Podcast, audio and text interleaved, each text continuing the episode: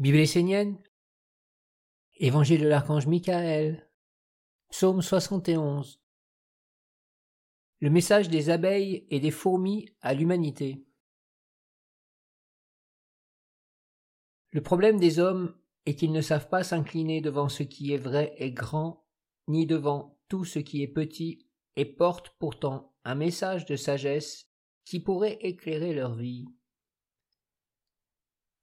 Bien souvent, les hommes se sentent supérieurs à toute autre forme d'existence. La sagesse est de se tourner avec respect vers tout ce qui peut apporter le savoir qui éclaire l'âme et lui permet de se nourrir et de respirer. Par exemple, l'homme peut diriger son attention vers les animaux pour s'efforcer de capter l'intelligence qui les anime. À travers la fourmi ou l'abeille, il pourra recevoir la leçon de l'ange du soutien mutuel. Ces petits êtres savent s'unir pour le bien commun, entretenir et préserver ce qu'il y a de précieux pour eux. Ils se tiennent dans le non-jugement, chacun à sa place. Ils ne se querellent pas, mais se hiérarchisent pour former un organisme, une force commune. Ils ne cherchent pas à trouver leur identité et leur bien personnel dans l'isolement. C'est dans l'union qu'ils se rencontrent et s'accomplissent. Ils se trouvent eux-mêmes dans le bien commun. Les hommes sont à l'inverse. Ils ne veulent pas s'unir, car ils ont peur de perdre leur bien, de ne plus exister. Ils ont besoin d'avoir une identité propre, séparée de l'ensemble, de se trouver un nom, une forme délimitée. Si l'homme veut réellement créer une œuvre de lumière, qu'il observe la fourmi ou l'abeille et qu'il capte leur sagesse, qu'il apprenne à s'unir en communauté vivante, non pas pour vivre pour lui-même et avoir une identité par-dessus tout, mais pour se dédier à une œuvre plus grande et plus précieuse, il trouvera alors, à travers cette union sacrée, sa raison d'être et de vivre.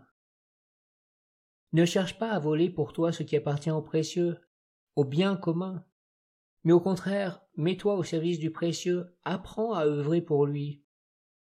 C'est une sagesse montrant à l'homme qui se croit supérieur, qui croit connaître toutes choses, être le plus fort de tous les règnes de la terre, qu'il devrait apprendre à s'incliner devant l'intelligence et le savoir-faire de petites créatures qui vivent autour de lui.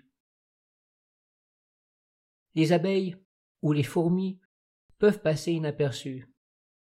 Elles sont pourtant là pour montrer à l'homme le chemin de la sagesse, lui transmettre le message du soutien mutuel, et lui ouvrir la porte des mondes supérieurs.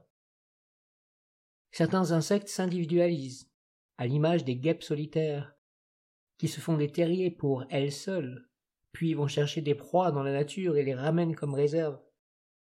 Elles nourrissent leur lave de cette viande et lorsqu'elles peuvent faire du mal, elles n'hésitent pas. L'abeille est douce et généreuse. Sa vie est une offrande et une prospérité pour tous les êtres avec lesquels elle s'associe. Elle apporte l'abondance à la nature, à sa communauté, et en plus elle nourrit des règnes supérieurs aux siens jusqu'à l'homme. En cela on reconnaît la signature de l'œuvre divine l'intelligence du monde divin. On reconnaît l'homme qui vit avec le monde divin à ce qu'il vit en communauté fraternelle avec ses semblables et les règnes inférieurs et supérieurs. Il crée une nourriture abondante pour la communauté, mais aussi pour le bonheur et l'équilibre de tous les règnes.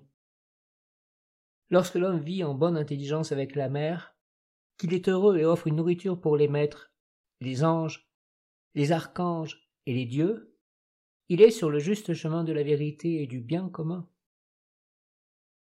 Dans le soutien mutuel, unissez-vous, associez-vous pour que le monde des anges trouve en vous une nourriture agréable et sucrée.